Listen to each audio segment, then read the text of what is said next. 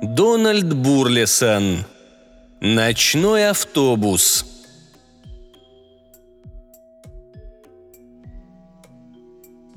Свой ночной автобус до Братлборо я поймал в тихом безымянном городке в северном Вермонте, на одной из тех дряхлых остановок, которые виртуозно усиливают и без того владеющее тобой чувство смутной подавленности, неразговорчивые кассирши с оловянными глазами, выцветшие шеренги захватанных журналов и бульварного свойства газет в безжалостном свете голых лампочек, грязные полы, слабый, но вездесущий запах пота и мочи.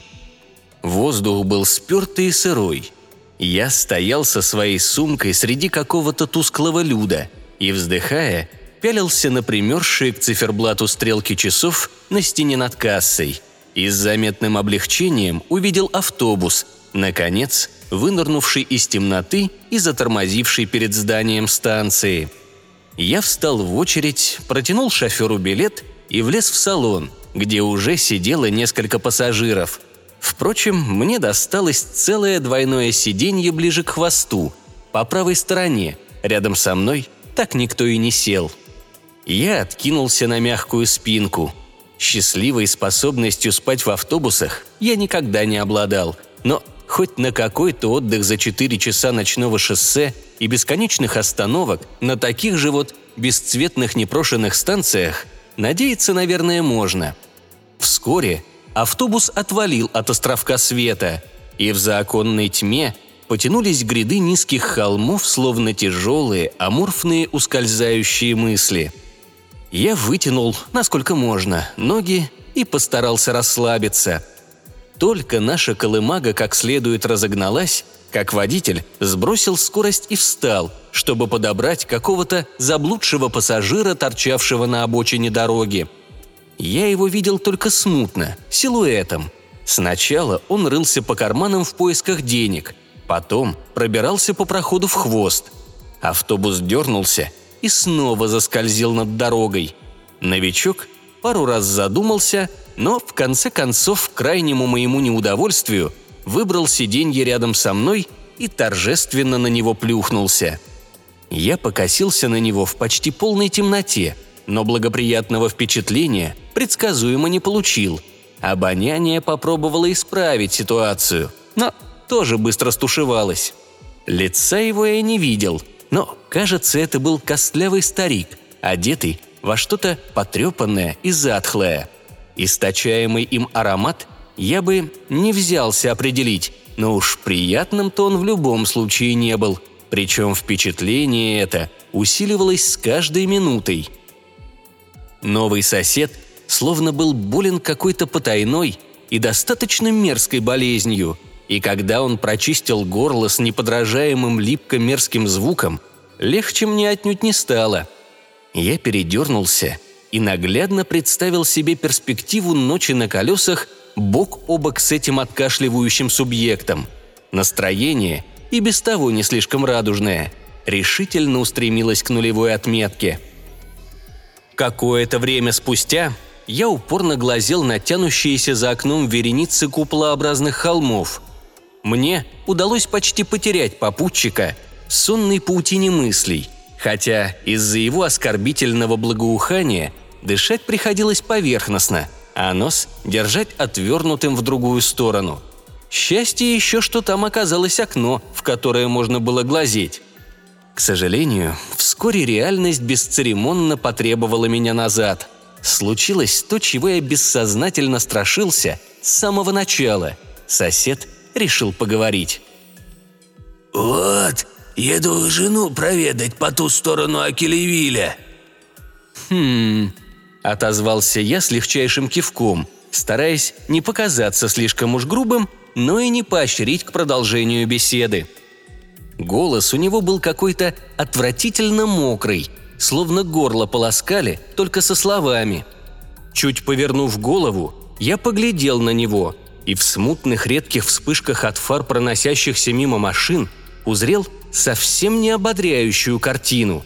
Физиономия соседа, даже выхваченная светом на считанные секунды, была до странности серой и с виду нечистый. Особенно, когда он по вурдалачьи откатывал губы назад с темных пятнистых зубов и пусто таращился на меня из глубин затененных глазниц. Такие лица впору носить разве что на смертном одре. Когда пассажир на два ряда впереди щелкнул локальным светом над головой, чтобы что-то там почитать, в доставшем до нас слабом сиянии я, торопев, увидел, что глаза у соседа налиты какой-то желтоватой гноеподобной жидкостью. Меня снова передернуло. Да что там? Я чуть не задохнулся от близости этого тошнотворного видения. И только странная вялость во всех мышцах не дала мне с криками кинуться к водителю, требуя, чтобы он меня немедленно ссадил. Время текло со зловредной медлительностью – Сосед, которого я видел уголком левого глаза, то и дело поворачивался на меня поглядеть. С каждой минутой вонь становилась все невыносимее. Видимо, для всех остальных пассажиров этот факт остался тайной только потому, что они благополучно дрыхли. Удивительно, что тот любитель ночного чтения двумя рядами дальше так до сих пор ничего и не заметил. Если, конечно, не заметил – Сражаясь с благоуханием в тщетных попытках не дать ему проникнуть ко мне в ноздри, я машинально пытался его классифицировать. И не прошло и года, как в голове рассветом взошла мысль, что больше всего это похоже на смрад органического разложения, вроде тухлого мяса, забытого в кухне. «Гляди-ка!» Слова настигли меня вместе с шипящим дуновением зловонного воздуха – от которого меня чуть не вывернуло. Я через силу заставил себя повернуться к собеседнику. «Мы приближаемся к Акелевилю. Через пару минут я вам пожелаю доброй ночи и откланяюсь». Я слабо улыбнулся, надеясь только, что вздох облегчения вышел не слишком шумным. И на прощание, уже поднимаясь со своего места, он пробрал меня до костей волной неизъяснимого ужаса, просто сказав «Ты же меня узнал, правда? Ну, тогда я не такой, как ты, молодой человек. Ты-то пока что среди живых, но обо мне не беспокойся. Жена у меня такая ж, как ты. Негоже, чтоб тело тосковало в одиночестве».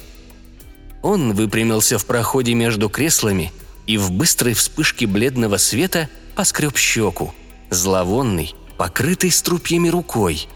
Плоть резиново подалась под пальцами, стекла вниз, и рука слегка провалилась внутрь. Всех моих сил едва хватило, чтобы не сблевать. Но в этот миг он отвернулся и двинулся вперед, к водителю, знаками показывая, что его надо высадить тут на дорогу. Когда автобус изрыгнул это жуткое создание, на обочине, в свете фар сгрудившихся за нами машин, не способных объехать нашу колымагу из-за плотного движения по встречной полосе, мелькнула еще одна фигура, ожидавшая позднего пассажира.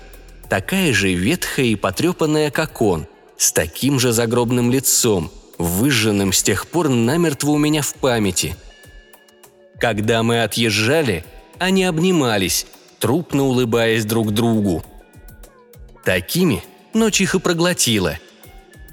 Ну что мне стоило отвести взгляд на секунду раньше?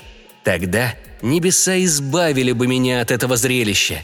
Тогда я мог бы и не заметить, что женщина во всей своей кладбищенской красе была очевидным образом на восьмом-девятом месяце беременности –